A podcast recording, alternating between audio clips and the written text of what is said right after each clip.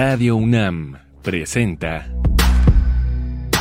Un espacio para el diálogo y la suma de ideas. Escuchar y escucharnos. Construyendo igualdad. Bienvenidas, bienvenidos, bienvenides. Una semana más estamos aquí escuchándonos, construyendo igualdad. Hoy vamos a hablar sobre el sujeto político del feminismo. Y sí, sí sé que se, que se escucha como tal vez teórico y que no identificamos muy bien de repente quienes no somos expertas, expertos en, eh, a veces en, en teoría. Pero justo para eso invitamos a Melissa Fernández Chagoya, que es una de nuestras más queridas y consentidas y recurrentes invitadas y amigas de este programa, para que nos hable sobre el sujeto político del feminismo. Melissa, ¿cómo estás? Hola Malia, muy bien, muchas gracias. Gracias por el espacio, por la invitación. Yo muy feliz de colaborar con ustedes.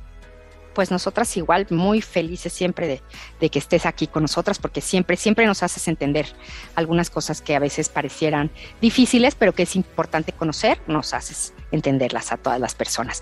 Y a ver, Melisa, recuerda a nuestros radioescuchas quién es Melisa Fernández Chagoya. Claro que sí. Bueno, pues mi formación inicial es antropología social, estudié en la Escuela Nacional de Antropología e Historia, hice una maestría en estudios de género y cultura con mención en ciencias sociales en la Universidad de Chile, tengo estudios en Máster 2 en género y desarrollo en la Universidad París Diderot, París 7, y el doctorado en ciencias sociales en la UAM Xochimilco. Formo parte del Sistema Nacional de Investigadores del CONACIT en el nivel 1 y soy profesora investigadora en el Colegio de Derechos Humanos y Gestión de Paz y Derecho en la Universidad del Claustro de Sor Juana. También, y ya de paso, hago una cordial invitación, coordino el Seminario en Estudios de Género, Teorías Contemporáneas y Acción Política, también en el Claustro. Este espacio es abierto al público, es gratuito. Hemos ya concluido nuestra quinta promoción, cinco añitos consecutivos, pero bueno, esperen noticias para el próximo año. Eh, yo espero, ¿no? Post pandémico, ojalá pueda hacer algunas de, de, sus sesiones presenciales y bueno, pues ojalá. Muy contenta de, de verles por allá también. Y también hay contenidos en redes y en, en la página, ¿verdad? ¿Quieres sí. invitar para que se acerquen al seminario? En Facebook nos pueden encontrar como seminario eh, en género y acción política, así lo, lo, van a encontrar y ahí estamos publicando la cartelera, los podcasts, los videos de las sesiones, por ahí nos pueden encontrar. Muchas gracias, Melissa. Pues vamos a comenzar. Sujeto político del feminismo. Y para hablar del sujeto político del feminismo, por supuesto, vamos a hablar de mujeres, ¿no? Así, mujeres en plural. Y entonces preguntamos a varias mujeres, mujeres de diferentes edades, en diferentes situaciones, con diferente pensamiento. Les preguntamos qué es ser mujer para ellas. Ser mujer para mí es experimentar la vida en un modo de juego difícil. Tiene elementos increíbles, pero también es estar en una batalla constante, contigo, con el mundo, donde no te detienes, no paras, para que así puedan tú y las demás vivir. Para mí una mujer es mucho más que lo que diga un libro de biología. Una mujer es una figura fuerte, que es creada a partir de muchísimos factores, tanto psicológicos, sociales y culturales. Una mujer no es necesariamente una persona que tiene vagina o una persona que menstrua.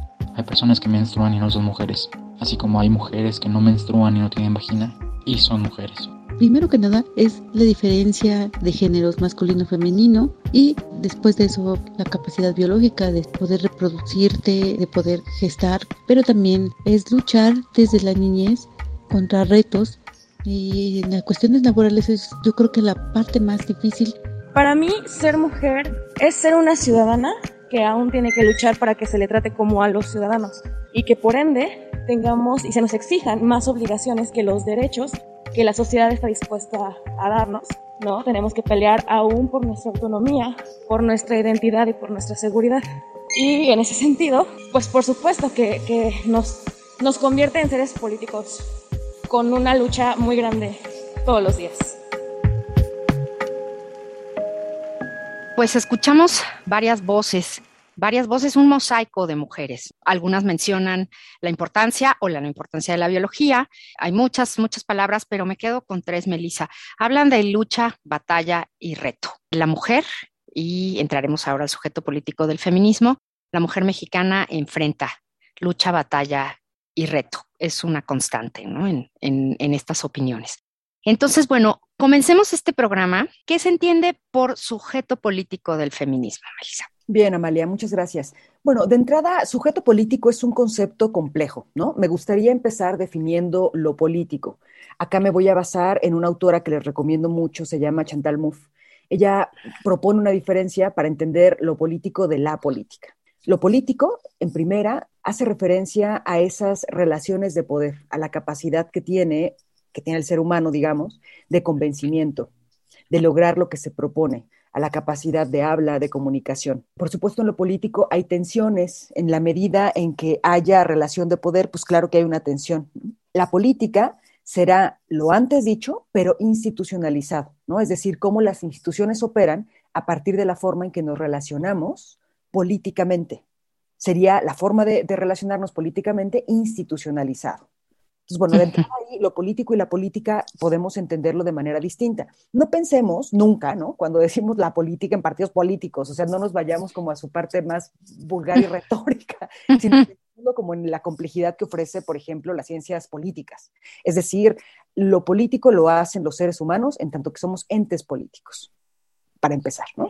En su sentido literal, estamos sujetos de algo o de alguien. En este sentido, somos sujetos a la sociedad, somos sujetos a la cultura, es decir, no somos nada sin la sociedad y sin la cultura, es lo que nos hace ser, lo que nos coloca en un lugar, lo que nos nombra, lo que nos da parámetros de existencia incluso. Y esto, por supuesto, veámoslo desde sus parámetros eh, positivos de socialización y también los negativos, que tiene que ver con, el límite o el, el poco acceso al ejercicio de derechos. Sujeto político será entonces ese ser humano nacido, ¿no? que implica la política e implica los derechos que, se le dan por el hecho de ser sujeto social. Quiero citar a Olivia Tena Guerrero, una feminista mexicana.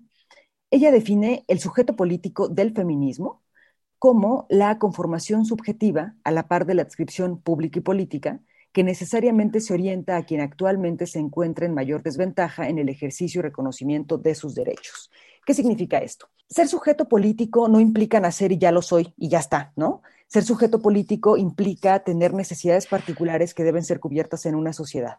En el caso del sujeto político del feminismo, significará aquellos sujetos, como en, la conceptualización que estamos ofreciendo, que no gozan plenamente de los derechos generales que deberían de gozar, ¿no? Entonces, en ese sentido estamos hablando de grupos de personas desfavorecidas por una sociedad patriarcal, machista, que tiende a mostrar una predilección y una preponderancia hacia lo considerado masculino.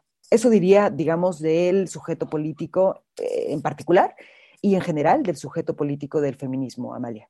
Y entonces somos y son las mujeres el sujeto político del feminismo. Fíjate que esa es una aseveración bien problemática, porque, bueno, de entrada, a mí me gusta mucho pensar en las olas del feminismo, aunque puedan ser muy criticadas por el hecho de que son arbitrarias, por el hecho de que están colocadas en Occidente, ¿no? Como si fuera el único lugar donde está autorizado ser y hacer el feminismo, me parecen también pedagógicamente muy interesantes, pues, porque te ofrecen un panorama, ¿no? Que el feminismo no es algo nuevo, el feminismo no solamente son las marchas en la calle, el feminismo es mucho más que eso, ¿no? Es una teoría, es política, es una propuesta de cambio, es una forma de vida, es una decisión, en fin. Cada ola del feminismo ha consolidado su sujeto político. La primera ola, ¿no? Podemos ubicarlo, sí, como la mujer, esta eh, imperiosa necesidad de igualar a las mujeres como los hombres, que en, este caso era el parámetro único de existencia. Recordemos los derechos del hombre y del ciudadano, por ejemplo, ¿no? Ese fue, digamos, el, el objeto y a su vez el sujeto político del feminismo, la mujer. En la segunda ola será de nueva cuenta la mujer con acceso a la igualdad de derechos, el sufragismo, el derecho a la propiedad, el derecho a la herencia, el derecho al trabajo remunerado, entre otras. La tercera ola nos ofrece la propuesta de desencializar la categoría mujer. En esa categoría, la mujer, ¿no? En, singular, pues no cabían todas las mujeres que no fueran blancas, heterosexuales de clase media alta. En la tercera ola observamos la diversidad de las mujeres. Están las negras, las lesbianas, las gordas, las indígenas, todas aquellas pues que no fueron englobadas en la categoría mujer en singular. Y esta cuarta ola, que por supuesto es todo un debate que ya, ya tendremos tiempo de discutir, apela por un sujeto político no biologizado, fíjate, y, pensando en la cápsula, ¿no? En, las descripciones que hacen a sí mismas las mujeres, esto me parece algo bien, bien importante para entender el sujeto político del feminismo hoy en día. Pensar en la necesidad de la desbiologización, de no pensar que el ser mujer nos lo da la genética y mucho menos los genitales, sino que tiene que ver con una historización, por supuesto. En nuestra propuesta musical de hoy vamos a escuchar Alas de Mariposa de Natalia Simoncini. Y Melissa, ¿por qué elegiste esta canción Alas de Mariposa? Sí, Amalia, es una canción que ya la escuchará el público, bueno, además de que es preciosa, me parece que hace alusión justo a, esta experiencia minoritaria que en algún momento me voy a permitir definir, lo que nos puede conjugar, ¿no? o hacer familia, digamos, como un grupo social sujeto de derechos. Me parece que esta canción evidencia una necesidad por reconocer nuestras experiencias, nuestras similitudes, e identificar que, podemos, juntas podemos más, ¿no? Independientemente de nuestras posturas políticas, ideológicas, preferencias sexuales, orientaciones y demás. Creo que es una canción que apela a la fortaleza que nos ha caracterizado al grupo social mujeres en su conjunto, pese, y me atrevo a decirlo así, tal cual, pese a nuestras diferencias. Además de todo, Natalia es una excelente persona que ella apuesta por la musicoterapia, es decir, curarnos a partir de la música. Y es una propuesta bien linda porque es, de alguna forma, estetizar nuestras experiencias más dolorosas y hacer de ellas arte, en este caso, musical. Pues vamos a escuchar. Para querernos y abrazarnos decir que sí o que no. Para la paz nuestra palabra tiene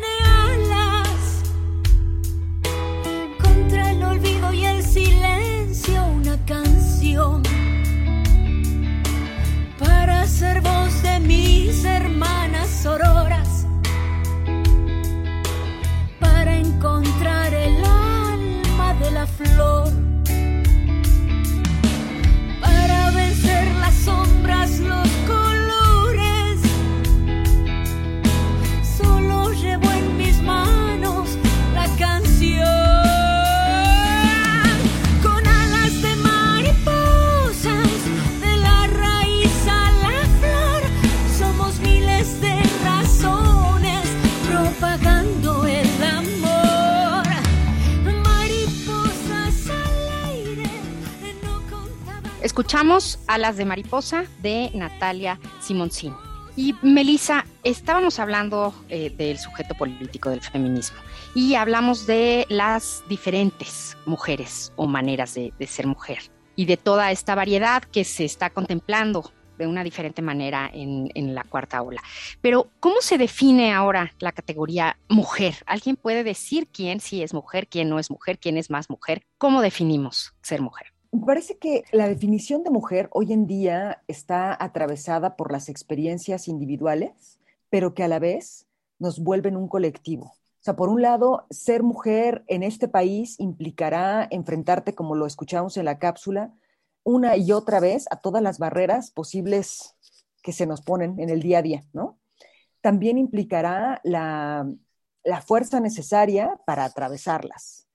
Implicará efectivamente una adscripción política, es decir, sentirte eh, identificada con, con la categoría mujer y con todo lo que eso implica. Ser mujer, creo yo, no está definido por nuestra biología, pero sí por nuestra historia, es decir, de cómo políticamente se ha biologizado nuestra identidad mujer. Políticamente se ha biologizado eh, cualquier cantidad de estereotipos que apelan a nuestra desigualdad y nuestra insuficiencia frente a los hombres, que también son biologizados, pues, ¿no? Pero no es, no es ingenuo, digamos, ocupar el discurso biológico. El discurso biológico, hoy en día encabezado por la medicina, es decir, este evasión hacedor de verdad en la actualidad, nos va a decir que somos naturalmente diferentes. El problema de asumir eso es que en términos sociales, la diferencia biológica se asume como desigualdad social y ahí está uno de los grandes problemas de definirnos a partir de la diferencia biológica. Biológicamente podremos tener funciones y características distintas, está bien, ¿no? Pero eso no, no tendría por qué sostener, sustentar y legitimar la desigualdad social en la que estamos inmersas las mujeres. Y entonces ahí tenemos que hablar ahora de feminismo. ¿A quién le pertenece el feminismo? Qué pregunta tan, tan contundente, Amalia. Feminismo, fíjate, hoy en día pareciera que hay una, una batalla sobre quién puede ser feminista Ergo, ¿a quién le pertenece el feminismo? Esto, por supuesto, nos lleva a pensar de nueva cuenta en el sujeto político del feminismo. Yo pienso que en el momento en que el feminismo se vuelva ese dogma donde tienes que tener ciertas características para entonces poder ser feminista, ese día habremos hecho una nueva religión o una nueva secta, ¿no? Lo mismo digo, el día en que todos los feminismos estén de acuerdo en algo, no haya ningún tipo de disputa, no haya ningún tipo de tensión, bienvenidas a la religión feminista.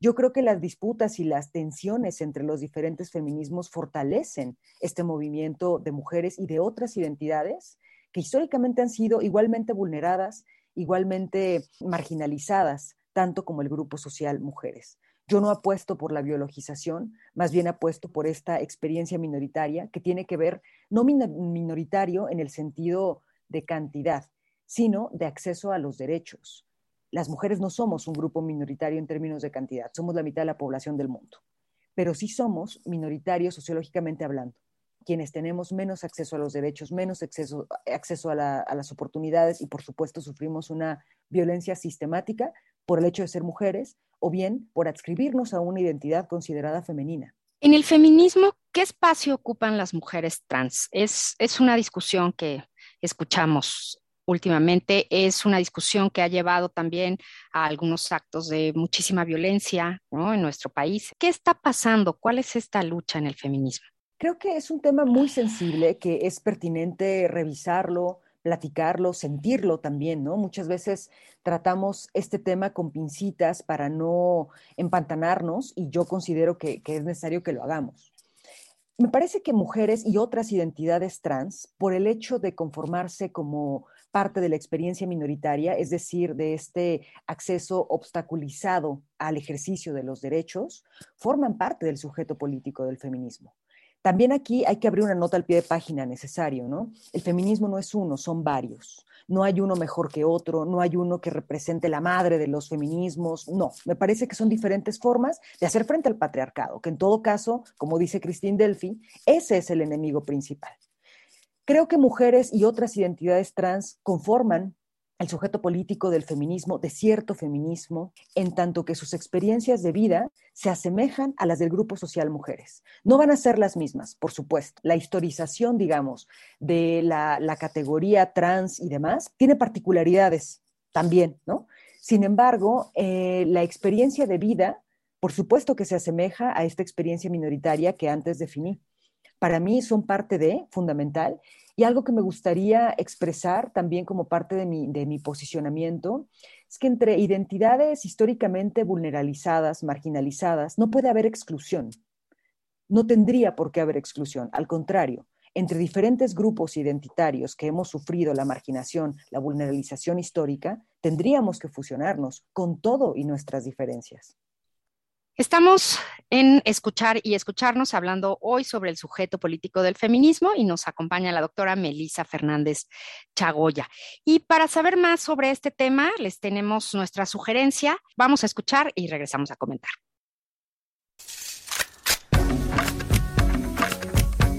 Nuestra invitada de hoy, Melisa Fernández Chagoya, tiene un artículo titulado Feminismo transexcluyente, breves apuntes en torno al sexo un repaso necesario al feminismo materialista.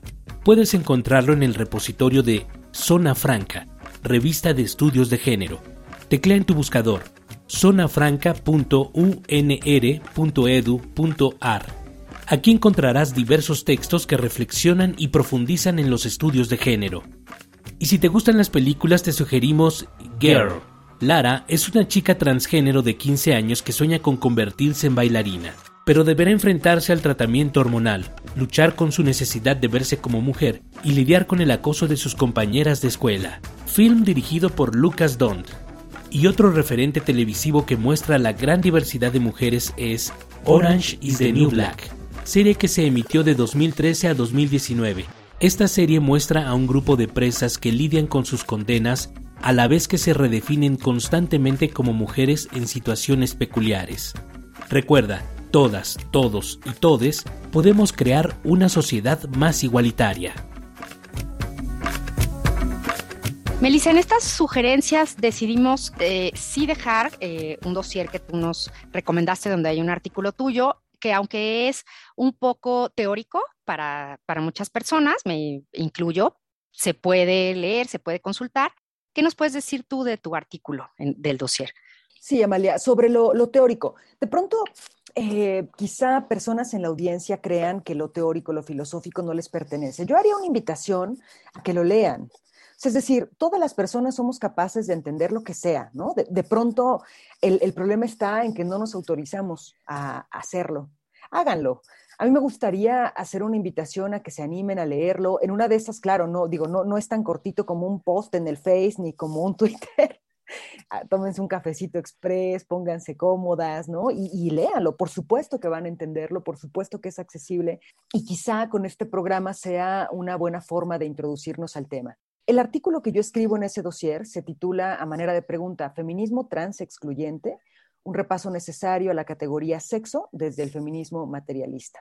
Y de manera muy general, en este artículo yo pongo en duda que el feminismo deba ser transexcluyente. Yo ya decía, las experiencias que, que, nos han vulnerado, que nos han marginado a lo largo de la historia, no pueden ser excluyentes, al contrario, tendríamos que apelar a una escucha activa, a un entendimiento, sentarnos frente a frente y contarnos nuestra historia. Y, quizá nos demos cuenta, descubramos, que nuestra historia se parece más de lo que creemos. Mucho, mucho de lo que nos diferencia hoy en día son nuestros prejuicios, tanto del lado, digamos, de las, de las posturas transfóbicas como del lado de las posturas abiertamente trans. Me parece que nos habitan muchísimos prejuicios, que desconocemos a esa otra que nos cae mal o que consideramos no parte de, de mi movimiento. Yo apelaría a esta escucha, como precisamente las compañeras trans mencionan, a la, escucha radical de Lía García, yo he aprendido mucho al respecto, por ejemplo, ¿no? Escucharnos desde los dolores, identificarnos desde ese lugar de vulnerabilidad y de marginación que, insisto, ha sido histórica. Es decir, históricamente no nos hemos vulnerado entre mujeres que nos han biologizado y mujeres trans. Lo que nos ha vulnerado históricamente es el patriarcado y sus responsables. ¿Por qué hoy en día estamos tan peleadas? Yo me, me, invitaría, pues, a escucharnos, a tomarnos un café, a echarnos un chisme, pues, ¿no?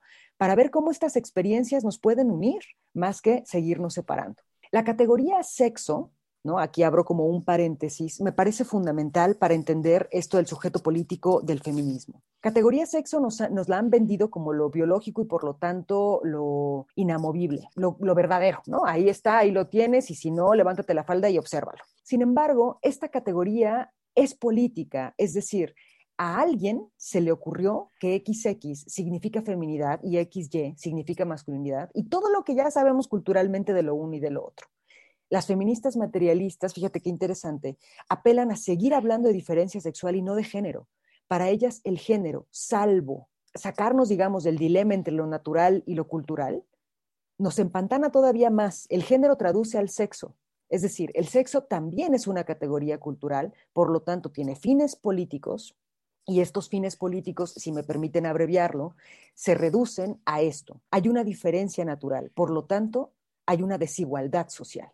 Si seguimos apelando a esta diferencia sexual, estaremos una y otra vez reforzando la necesidad de la desigualdad social entre estos dos bloques, construidos inequívocamente entre hombres y mujeres, como si fuera natural ser hombre y ser mujer, cuando en realidad se trata de una suerte de adscripciones a lo largo de la vida que te implican tener que ser hombres, tener que ser mujeres, no poder salir de esos, de esos cajones, por así decirlo. Y hablabas antes de las minorías que constituyen el sujeto político del feminismo. ¿Podrías eh, ahondar un poquito más en esto? Me gustaría repetir para quienes vayan prendiéndole al radio y escuchando el programa, minoría no en sentido de cantidad. Estamos hablando de una minoría socioantropológica, es decir, quienes hemos tenido menor acceso a los derechos que se nos antojan universales, que también eso es muy debatible, ¿no? Pero bueno, minoría en ese sentido, pues, ¿no? En que hemos tenido experiencias que nos alejan del goce pleno del acceso a los derechos, el acceso a las oportunidades.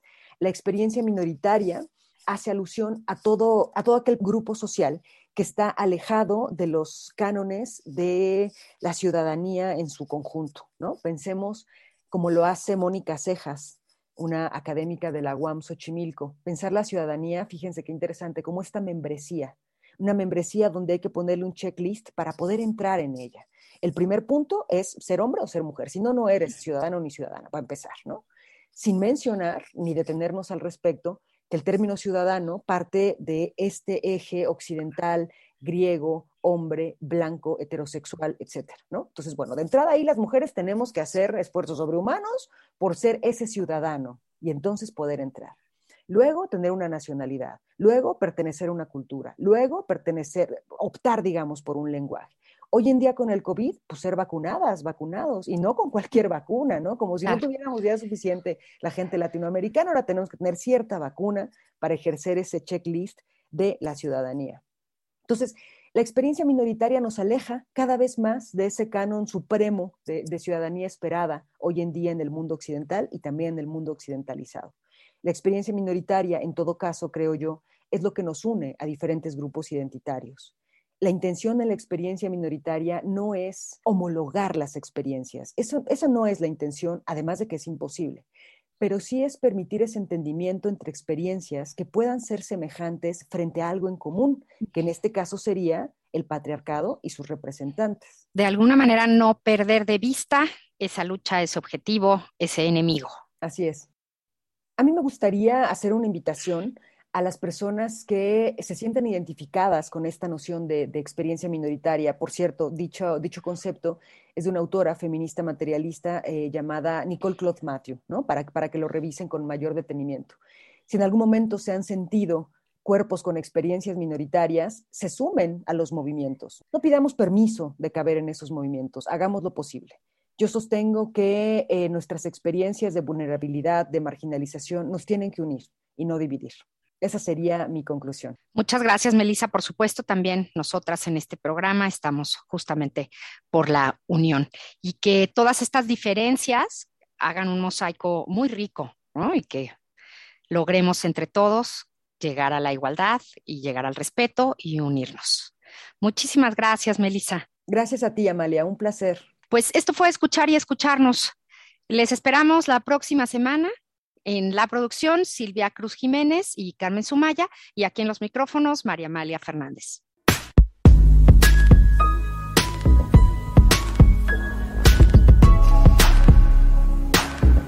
Radio UNAM presentó Escuchar y escucharnos. Construyendo igualdad. Para entendernos. Todos. Todas. Y todes.